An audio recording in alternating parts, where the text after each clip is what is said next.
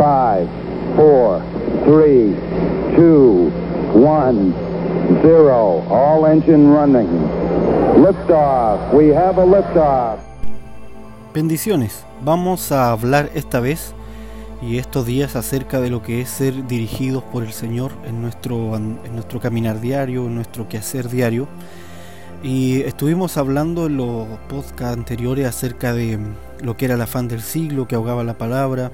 Hablamos también acerca de, la tibieza que implica la cultura de masa y hablamos diferentes temas, cada uno relacionado entre sí en algunos puntos.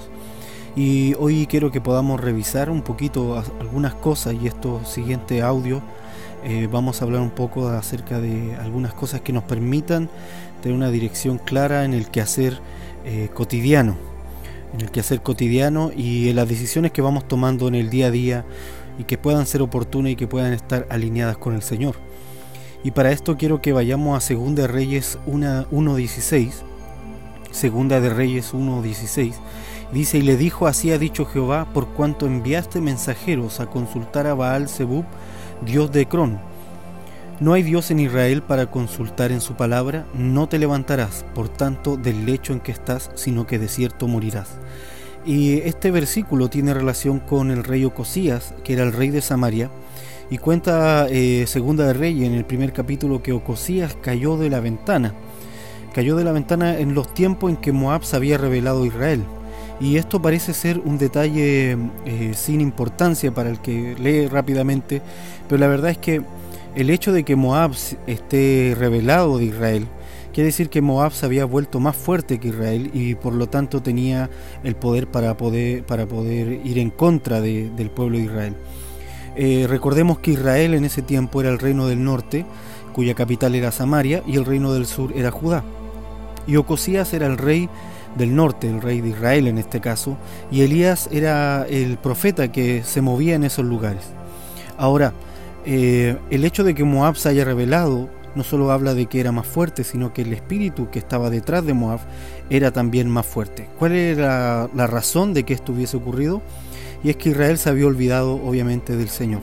Y si revisamos Moab a través de la escritura vamos a encontrar varias cosas eh, referentes a Moab y una de ellas es la historia de Ruth, por ejemplo, eh, Ruth y Noemí, donde los padres, los hombres de la familia mueren, mueren en los territorios de Moab.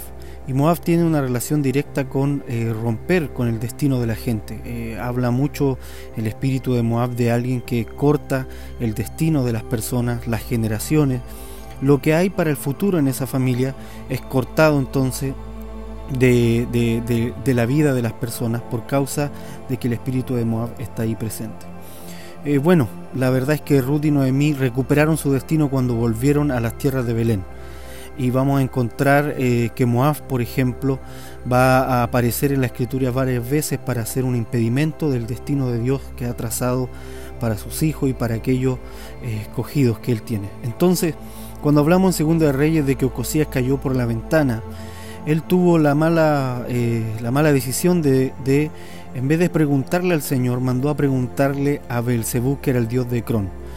¿Cuáles son las razones personales de que él hizo eso? No lo sabemos. Lo cierto es que de esto podemos tomar una lección muy importante y es que a veces tomamos decisiones que son cruciales, que tienen relación con nuestro destino, que tienen relación con nuestro futuro y las tomamos no preguntándole al Señor, sino que empezamos a preguntar eh, eh, a través de otras cosas, preguntamos, a veces le preguntamos a todo el mundo menos a Dios, le preguntamos a nuestros vecinos, a los cercanos, a los amigos, y vamos tomando la opinión de todo el mundo, pero lo menos que hacemos es eh, presentarnos delante del Señor. Y Elías sale al encuentro entonces de los mensajeros de Ocosías, que son enviados a Belzebul, dios de Cron, y le da esta palabra que acabamos de leer de 2 Reyes 1.16.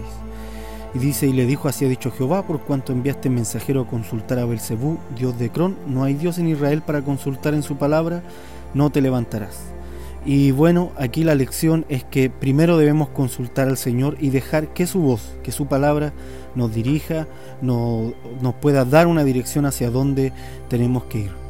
Y este es el primer punto que vamos a ver. No olvidemos nunca que la voz de Dios es la que debe traernos dirección cuando sentimos que esa dirección se está eh, diluyendo, cuando sentimos que estamos perdiendo eh, el mapa del curso, las coordenadas que necesitamos, volvamos a la voz de Dios, porque es esa voz de Dios la única que nos puede dirigir y volver a trazar nuestro camino hacia el destino que Él determinó. Entonces no seamos como Cosías, sino que vamos directo donde el Señor. Bendiciones.